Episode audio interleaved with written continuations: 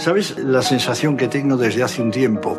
Es como si estuviera sentado en una sala de cine por la que estuviera desfilando mi vida, mis amigos, mi familia, mis, mis amores. Cómo nos alegra porque eso precisamente es lo que pretendemos que sientan cuando escuchan de película.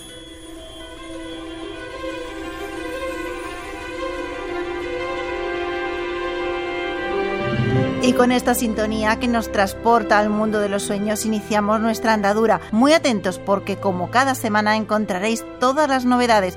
Comenzamos con la noticia de la semana porque hablamos con Juan Antonio Bayona. ¿Qué nos pasó? ¿Qué pasa cuando el mundo te abandona? La Sociedad de la Nieve es una de las cuatro nominaciones a los Forqué, una de las tres que se perfilaban como favoritas, las otras 20.000 especies de abejas de Estivaliz Urresola y Cerrar los Ojos de Víctor Erice. La cuarta, nadie la esperaba, upone entre la llegada y llegar, les aseguro que llegó. Ya viste cómo estaba todo. Esto no es una casa con encanto y gilipolleces de estas que ya te lo dije, ¿te acuerdas? Concha de Plata, la mejor interpretación de reparto para Hobbits Keuskerian y premio Cinemaldia en el Festival de San Sebastián. Ahora llega a las salas el último y esperado trabajo de Isabel Coixet, Un amor, una cinta que nos invita a la reflexión y a una a dos grandes mujeres, la directora más internacional y Laia Costa, la actriz del momento. Una historia llena de relaciones tóxicas y muchas obsesiones de la que nos habla ella, Isabel Coixet. Carol Danvers, la hija pródiga de la Vía Láctea. Nick Furia, mi hombre favorito de un solo ojo.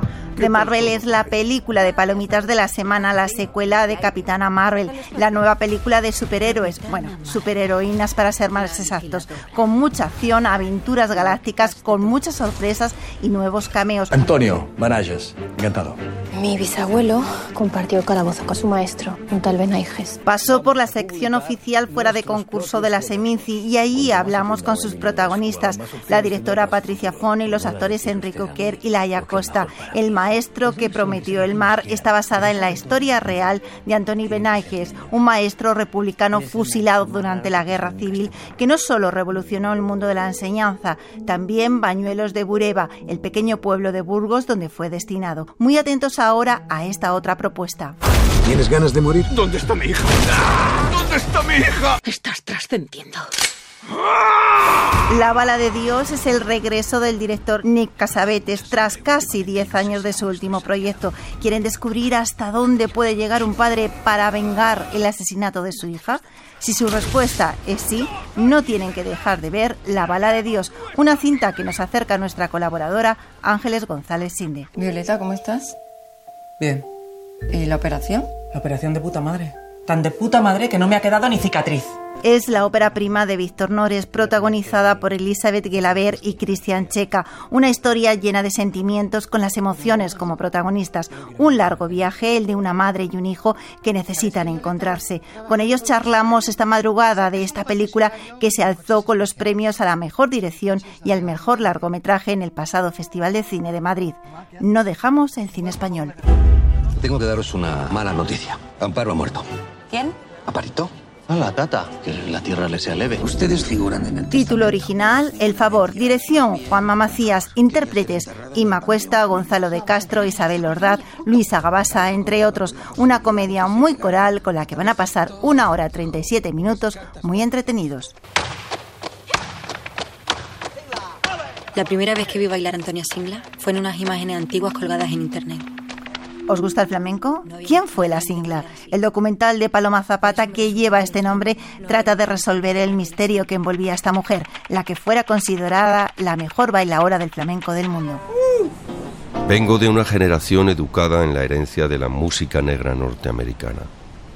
España dejó de prestar atención. La Semilla del Son es una road movie dirigida por el tinerfeño Juan Mavillar y protagonizada por el cantante y compositor Santiago Serón. Un viaje apasionante por el mundo de la música que parte de la tradición española, llega al Mississippi en forma de blues y se detiene en el son cubano.